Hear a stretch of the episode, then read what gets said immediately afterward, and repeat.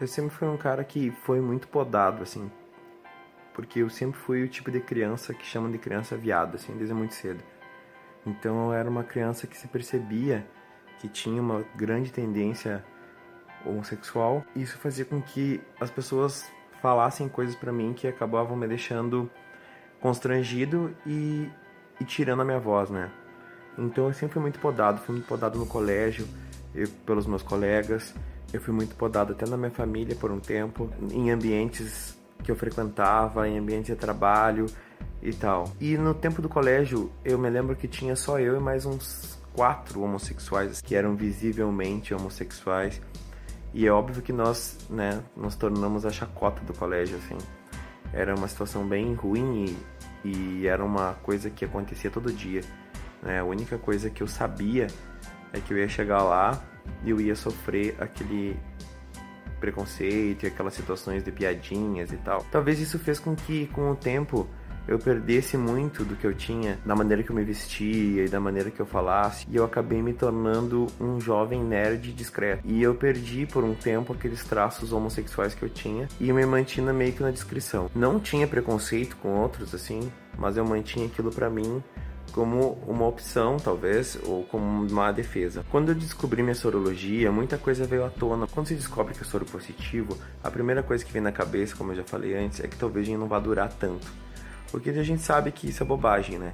Mas muitos valores começam a ser repensados. E uma das coisas que eu pensei muito era: será que vale a pena ficar se privando de tudo por causa dos outros? Quer dizer, eu não sei quanto tempo eu tenho mais, se eu vou durar muito, se eu vou durar pouco, e não só pelo HIV, por, por N fatores, mas é, uma, um momento como esse faz refletir melhor, faz ficar mais introspectivo. Então eu decidi nesse momento começar a me soltar mais começar a me permitir mais. Então eu comecei a tirar um pouco daquelas amarras que eu tinha que me deixavam preso naquela coisa de sempre ter vergonha de falar as coisas, de sempre ter medo da reação dos outros, saber como é que as pessoas iam me ver se eu falasse abertamente sobre minha sexualidade. Eu já vinha num processo de aceitação da minha sexualidade que, né, já estava progressivo, mas quando eu descobri minha sorologia, então aí sim eu comecei a permitir mais e eu comecei a perceber que aquele Léo antigo, lá do tempo do ensino médio, que foi podado começou a aparecer de novo. Comecei a fazer coisas assim, ó, é, colocar brinco,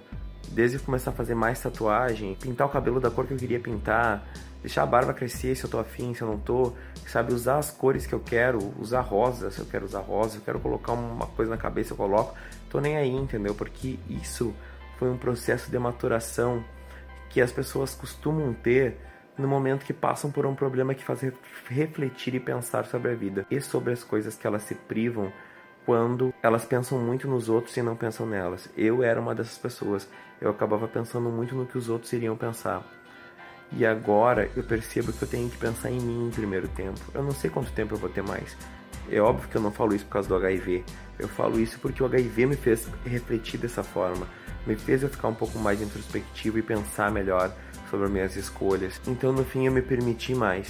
Me permiti mais sexualmente me conhecer melhor, em defender a minha sexualidade, em, em lutar pela militância LGBT de fato, porque até então eu fazia uma militância discreta, virtual, me vestir como eu gosto de me vestir, eu eu usar meu cabelo como eu gosto de usar, me permitiu mais ser eu mesmo e assumir as minhas vontades. Eu, eu às vezes pensando, olhando o quanto eu era reprimido por mim e pelos outros e quanto eu deixava isso acontecer, como eu não sabia dizer não para as pessoas, porque eu pensava às vezes nelas primeiro do que em mim, como agora eu tenho me conhecido melhor, eu tenho me respeitado melhor, eu tenho me, eu tenho vivenciado as coisas de uma maneira melhor, porque agora eu estou fazendo as coisas para mim, é óbvio, né, que sem querer passar por cima das outras pessoas, né, respeitando a liberdade das outras pessoas, eu, aquilo que diz respeito à minha vida e que não vai prejudicar ninguém, eu tenho feito as coisas por mim, e isso é uma coisa que, olhando agora de uma forma positiva, eu tenho que agradecer ao HIV.